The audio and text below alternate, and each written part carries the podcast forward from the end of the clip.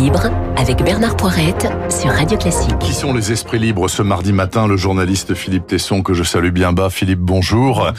Et Amine El Khatmi, le président du printemps républicain. Amine, bonjour également. Bonjour. Merci à tous deux d'être en studio en ce mardi 11 août à Paris. C'est quand même une performance puisqu'ils ont renoncé à aller à la plage pour venir faire de la radio. Commençons par le premier thème, si vous le voulez bien. Le gouvernement libanais, après six jours sous tension et après six jours de manifs de rue, en tout cas trois jours certains, et ça a continué hier soir, a démissionné en bloc. Le Premier ministre a rendu sa démission donc au président Aoun. Il a dit, écoutez, j'ai fait ce que j'ai pu, moi, pour euh, tenter de lutter contre la corruption. Bah, visiblement, euh, j'ai pas pu grand-chose puisque c'est toujours le mal endémique de notre société. Je laisse les clés du camion à qui les veut et puis euh, advienne que pourra, en substance. Est-ce qu'il vous semble, Philippe Tesson, que cette démission forcée finalement par la rue du gouvernement libanais ouvre la porte à un vrai changement politique ou que les conditions sont pas réunies encore au Liban? J'ai peur que non. Enfin, j'ai peur que je suis certain que les conditions ne sont pas réunies et j'ai peur que ça ne change pas grand-chose. J'ai même envie de dire c'est un épiphénomène. C'est affole à ce que vous venez de dire, dans, dans- là, ce que j'ai entendu dans la bouche, ce qu'on entend, ce qu'on lit dans la bouche et ce qu'on lit sous la plume euh, de du premier ministre libanais. C'est quand même terrible. Il est le depuis longtemps, depuis qu'il est au pouvoir. Ça fait quoi, sept huit mois? Mhm. Euh, on entend, il est comme le témoin privilégié, plein de talent d'ailleurs sur ce plan-là, le témoin désolé de son impuissance à faire quelque chose. Euh, il Oui, parce est- que lui-même il- est, peut-être pas un mauvais. euh, enfin, euh, je- Oui, est-ce qu'il est prévaricateur On n'en sait rien. Enfin, non, il a peut-être essayé prévaricateur, peut-être. euh. D'ailleurs, tout le monde est un peu hein, au Liban. Il faut bien dire les choses. Il faut être assez cynique hein, maintenant. Il faut être même sans pitié. On va pas pleurer hein, sur le sort du Liban. Le Liban est quand même responsable. Les Libanais sont en grande partie tous, euh, peut-être même un peu le peuple aussi de temps en temps. Il faut le dire. Euh, sont responsables de, de- de ce qui leur arrive. Il a, je l'ai encore, on l'a entendu encore hier soir. Il dit le système de corruption est plus puissant que l'État qui a les mains liées. C'est quand même épouvantable. Il dit encore l'explosion de Beyrouth est l'une des manifestations du système et le résultat d'une corruption endémique.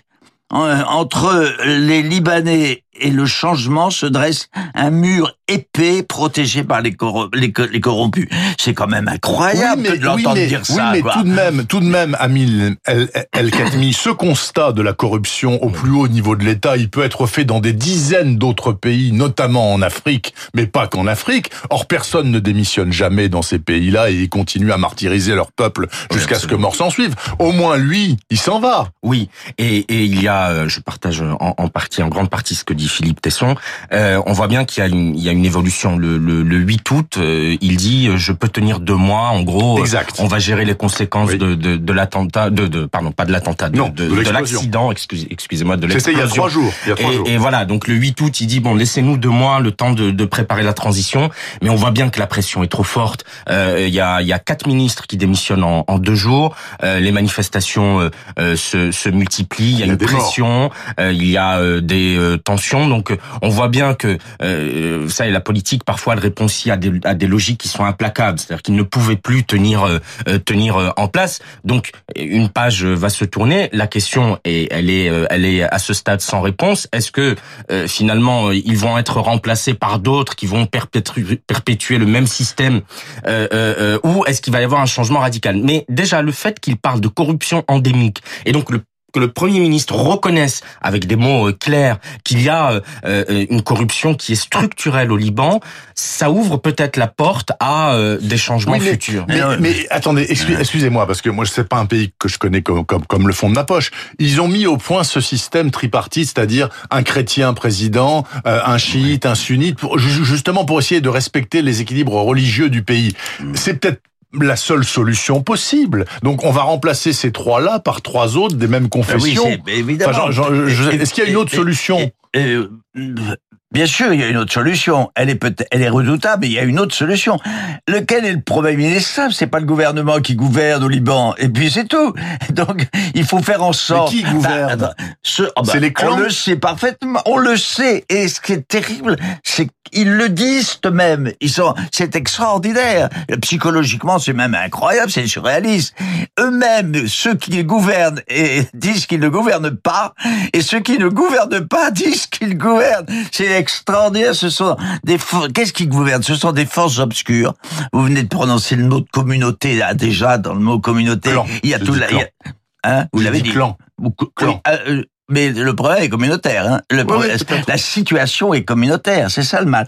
Ce sont des, ce qui gouverne, ce sont des forces obscures euh, à la solde de mafias, d'un grand nombre de mafias euh, économiques bien sûr, financières, d'intérêts privés euh, de, de, de communautés, les intérêts de communautés, ces fameuses communautés qui sont hostiles les unes aux autres, euh, qui sont des, des, des organisations de non, non gouvernementales, qui sont l'émanation de forces qui pourraient être gouvernementales. C'est ça le problème. C'est énorme le problème. Et ce ne sont pas les, les vagues solutions très théoriques, très morales, très intentionnelles des forces internationales de Macron le premier le, quand moi j'aime bien comme tout le monde, tout le monde aime bien, bien euh, Jean-Yves Le Drian dans ce pays. Il dit des choses qui sont toujours qui viennent du bon sens et de l'honnêteté, mais c'est nul. Il a dit hier soir quand il a annoncé la démission de, du, premier ministre, il a dit que euh, la priorité doit aller à la formation d'un gouvernement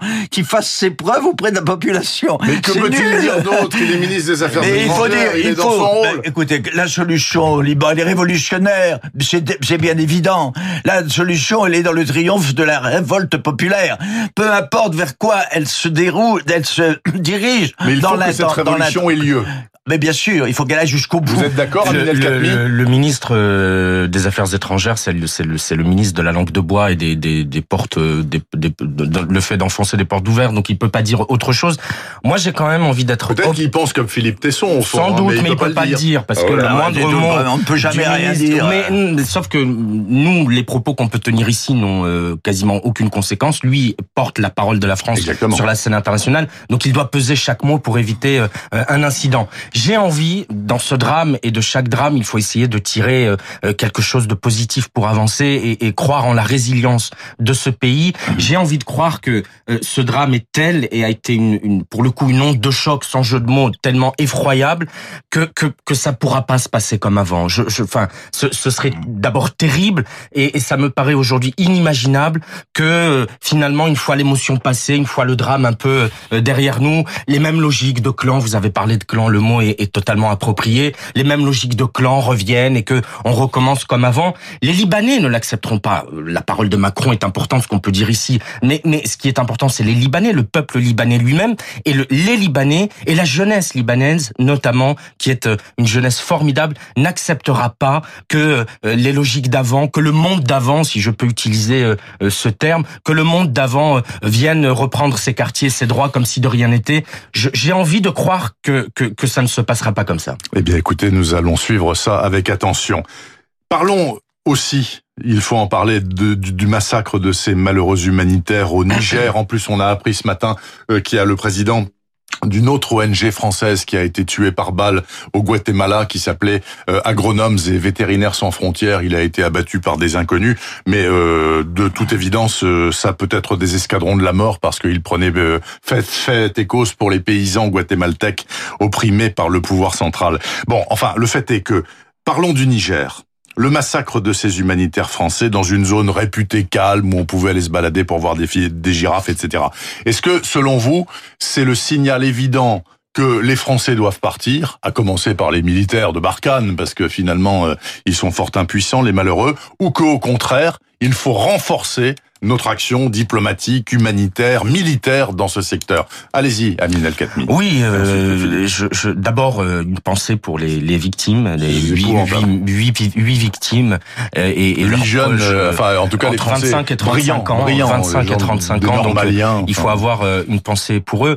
C'était évidemment un drame terrible, mais c'est aussi la conséquence de l'efficacité de l'action de la France. Pourquoi? Parce que moi, je fais un lien entre ce qui s'est passé euh, euh, là et euh, le, le, la neutralisation du chef d'Al-Qaïda au Maghreb islamique en, en, en juin, le, 3 juin dernier, Abdelmalek Drougdal, qui a été neutralisé par les forces, neutralisé, c'est le bah, terme poli pour dire qu'il a été tué par les forces françaises. Et donc, c'est aussi finalement, on savait qu'il y aurait une réplique d'une manière ou d'une autre et que euh, dans un des pays du Sahel, euh, les terroristes s'en prendraient euh, aux intérêts de la France ou aux Français. Donc voilà, c'est un drame, mais c'est aussi parce que la France continue à mener son action, continue à être présent sur le terrain militaire, sur le terrain diplomatique, sur le terrain politique. Mais il faut continuer quand même. Mais il faut continuer, bien sûr, et, et je, je, peux comprendre que pour les victimes, les familles des victimes, ce soit insupportable à entendre et que la solution de facilité, ce serait de dire tout le monde rentre à la maison et puis qu'ils se débrouillent entre eux. Mais, mais on ne peut pas les laisser se débrouiller entre eux parce que la France, elle a un rôle stratégique, c'est une puissance mondiale. Elle est allée euh, au Mali euh, sous euh, le quinquennat de François Hollande sauver le Mali qui allait s'effondrer. Ils étaient à quelques dizaines de kilomètres de la capitale et c'est le Mali qui appelle au secours la France. Et on se souvient de ces images de François Hollande acclamées dans les rues, dans les rues de la capitale du Mali. Donc, on a des intérêts, des intérêts sur place. On a un rôle à jouer en tant que grande puissance mondiale. Et donc, il faut surtout pas partir. C'est d'ailleurs pas l'option qui est du tout envisagée. Mais au contraire, rester aux côtés de nos amis euh, africains, les soutenir et continuer parce que lutter contre le terrorisme là-bas, c'est aussi nous protéger nous parce que si on laisse un État islamique s'installer euh, en plein cœur de l'Afrique, c'est aussi un risque supplémentaire qu'on prend de voir demain des attentats euh, dans les rues de notre pays. Donc il faut continuer. Et vous êtes d'accord, Philippe? Oh, Là-dessus, oui, c'est la stratégie. On s'en va pas.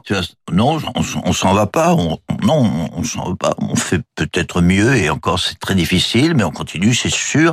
De même, je, je souscris, euh, c'est unanime d'ailleurs, je souscris au sentiment que m'inspire la cruauté inadmissible de cette, cette, chose. Mais là, je voudrais quand même ajouter quelque chose. Euh, euh, je voudrais le dire, il faut le dire, il faut le dire avec mesure et, avec, comment dirais-je, avec profondeur, une sincérité profonde. C'est quand même pas très malin euh, d'aller faire un safari à la girafe euh, dans une réserve, euh, dans une réserve près de Niamey, euh, peuplée peuplé de djihadistes Alors, qui sont à l'affût à l'affût de d'humanitaire. C'est pas c'est pas très intelligent. Il faut bien C'était jouable semble-t-il. Comment? C'était jouable, c'était la seule bah, zone du Niger où il fallait y aller avec des précautions. Ils sont là, ils ne sont pas ils, ils sont pas là pour ça. D'abord, ils sont pas là pour ça. Non, mais c'était leur jour de congé, ils sont allés voir D'accord, non, arrêtez. Ils sont pas là pour ça, c'était un jour. Donc nous sommes absolument d'accord, c'est facile pour la queue de la poêle de narguer le boudin qui, frit dans la, qui, qui frit dans la poêle. Je suis tout à fait d'accord, hein, d'accord. Mais on peut quand même dire, on a le droit de dire, et on a le devoir moral de dire que c'est pas très malin de faire ça. Je, je, suis désolé de le dire avec ce cynisme-là, on va encore dire que, etc. Mais je m'en fous de ce qu'on pense, de ce que je dis.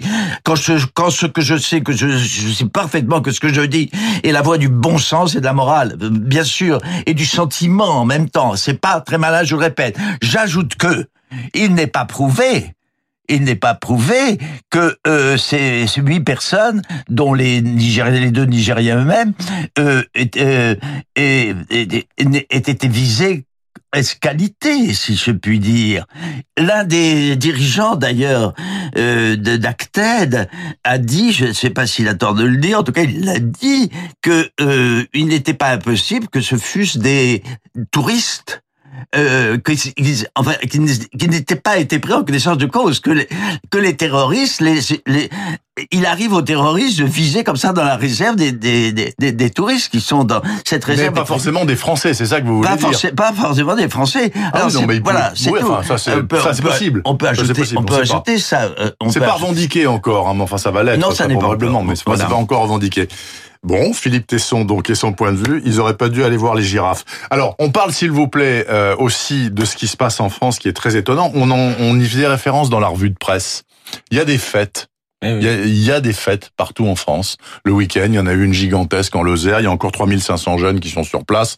Je vous rappelle que l'étiage maximum, c'est 5000. Là, ils étaient au moins 10, 10, 12 000. Il y a des fêtes. Ça veut dire quoi, ces fêtes qui sont illégales? Normalement, les gendarmes devraient intervenir en disant, vous n'avez pas le droit d'être là, etc., etc. Qu'est-ce qu'on fait? On laisse faire ou on laisse pas faire? Bah, facile. euh, oui. bah, Je sais pas, j'en sais rien. Moi, Oui, je bah vous pose non, la question. c'est bien, c'est un très bon sentiment. Moi non plus, j'en sais rien d'ailleurs. Euh, mais je pense au gouvernement. De temps en temps, je pense aussi aux difficultés que peut connaître le gouvernement dans des situations extrêmement particulières, comme celle que nous sommes euh, en train de vivre. hein, Je vais aller, je vais aller vite. La reprise amorce. Euh, que, que- euh, comment dirais-je une, une- enfin la situation je veux dire la croissance amorce une espèce de, de, de- de- Que voulez-vous dire? ben, je veux dire qu'il y a un début de reprise, quoi. Ah, économique. Oui, Ouais, d'accord. oui. C'est de ça qu'on parle. D'abord, c'est de ça qu'on parle. C'est à la Oui. base de tout ça. Hein. Oui. Euh, bon, là, elle est fragile. Hein. Euh, elle est fragile. Oui, c'est en une elle- d'ailleurs des échos, ça, ça commence à mollir. ce matin. Absolument. Bon, elle dépend en partie de la confiance. La confiance suppose l'optimisme, suppose l'énergie, suppose la confiance. Ben, la confiance, c'est la Et confiance. donc la fête. C'est bah bien sûr, pas la fête, euh, n'exagérons pas. La délivrance, la libération, la liberté, Bah enfin, quelque, fêtes, cho- quand même. quel- quelque chose qui sonne drôlement, qui apparaît comme une contradiction avec une rigueur indispensable. C'est ça le problème. Il faut quand même être un peu indulgent avec ces pauvres gens qui ont la responsabilité d'une d'un règlement d'une crise qui- à laquelle ils ne peuvent rien du tout. On laisse Euh, filer, C'est la faute aux Chinois. C'est Euh, très filer, compliqué. Euh, moi, j'ai lu des articles. vous imaginez un peu vidéos. 12 gendarmes se pointant sur Mais le plateau ça, en Lozère en disant aux gens dire, il faut que vous vous éparpillez. À un moment donné, enfin, soit, soit vous envoyez 10 compagnies de CRS pour faire évacuer le, le, le, le, le- le lieu, so- soit vous laissez faire parce que euh, et là vous parlez de, de cette fête-là. Il y a, euh, j'ai lu dans des articles tous les week-ends des fêtes euh, sauvages, évidemment illégales, Mm. en plein milieu du bois de Vincennes, Oui. en pleine nuit. Donc comment voulez-vous Je sais pas combien ils sont. Ils doivent être 800, 1000, 1200 euh, cachés entre des arbres, machin, qui font la fête. Alors en plus les choses ont l'air assez organisées puisqu'il y a des enceintes, il y a un DJ, il y a. euh, mais comment voulez-vous en pleine nuit envoyer euh, euh, évacuer un bois quand on sait euh, euh, l'immensité du bois de Vincennes euh, Il faudrait euh, il faudrait des centaines de CRS. euh, euh, donc c'est c'est il n'y a pas de solution. Moi je voudrais pas être à la place du préfet de police ou euh, ou de, de son ministre de tutelle euh, qui est le ministre de l'Intérieur parce que vraiment à la fois vous pouvez pas laisser faire parce que le message qui est envoyé est- est- est- n'est pas bon alors qu'on dit aux Français portez le masque partout dans la rue etc. Et en même temps comment vous évacuez un bois en pleine nuit avec 2000 teufeurs à l'intérieur qui sont pour la plupart euh, euh, drogués euh, et plus très présents avec nous. C'est assez compliqué. Amine El Khatmi, le président du Printemps républicain et le journaliste Philippe Tesson, les esprits libres de ce matin sur Radio Classique. Bah, j'avais encore deux thèmes et puis on n'a pas eu le temps. Ce sera pour une autre fois. C'est pas grave. Merci beaucoup, mes amis. Je vous souhaite une très bonne journée. Merci, monsieur. Il est 8h57 dans un court instant, suite et fin de cette matinale d'info avec Hervé Mariton et son détour par la baie de Somme ce matin. C'est une destination